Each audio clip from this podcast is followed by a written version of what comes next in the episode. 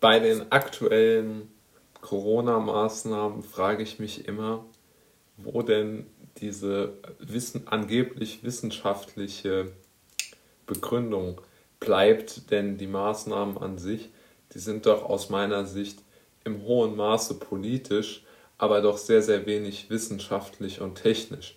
Ich möchte das im, im kurzen Zusammenhang mal begründen.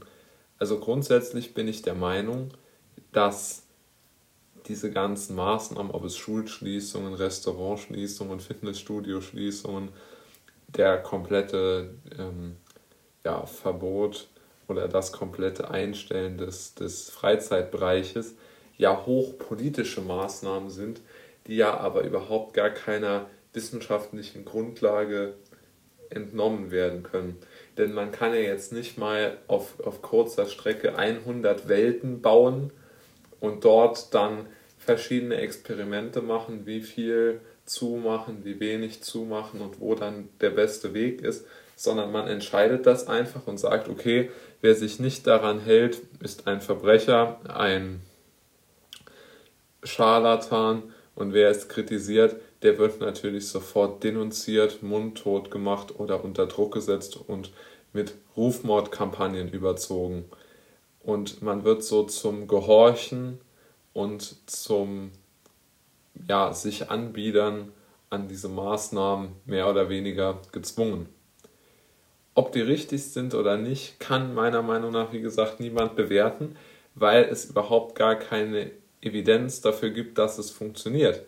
Denn, äh, es, wie gesagt, man kann nicht 100 Welten bauen und schauen, welche sogenannten Maßnahmen wo greifen wissenschaftliche Maßnahmen aus meinem Gefühl und aus meiner Einschätzung heraus wären doch eher, wenn man auf Technik setzen würde.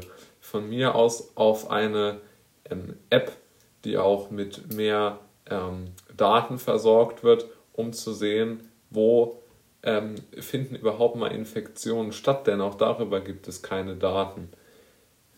Jetzt direkt an, im Anschluss daran, wir müssen äh, überhaupt mal wissen, welche Berufsgruppen sind besonders gefährdet und können daraus mehr ableiten. Es gibt bis heute keine Studie darüber, ob Friseure ein höheres Risiko haben als Lehrer oder umgekehrt.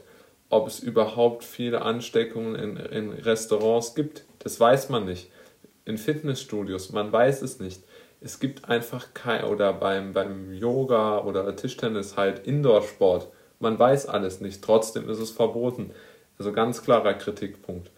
Und technische Lösungen, jetzt Hardware, ja, Luftfilteranlagen, möglicherweise auch ja, eine, eine, eine gewisse andere, andere Aufteilung vielleicht auch der, der Gebäude einfach, dass man andere Möglichkeiten nutzt, um größere Möglichkeiten nutzt, um die entsprechenden Abstände die ja wohl gebraucht werden, einhalten zu können. Ja, man kann sich ja vorstellen, äh, Schulunterricht äh, in kleineren Klassen zu machen, in, in einem, ähm, ja, einfach, ich denke auch mit, mit einer gewissen Motivation bekommt man das ja hin, dass man dann auch mal die Lehrer motiviert, zu einem anderen Ort zu fahren als der Schule.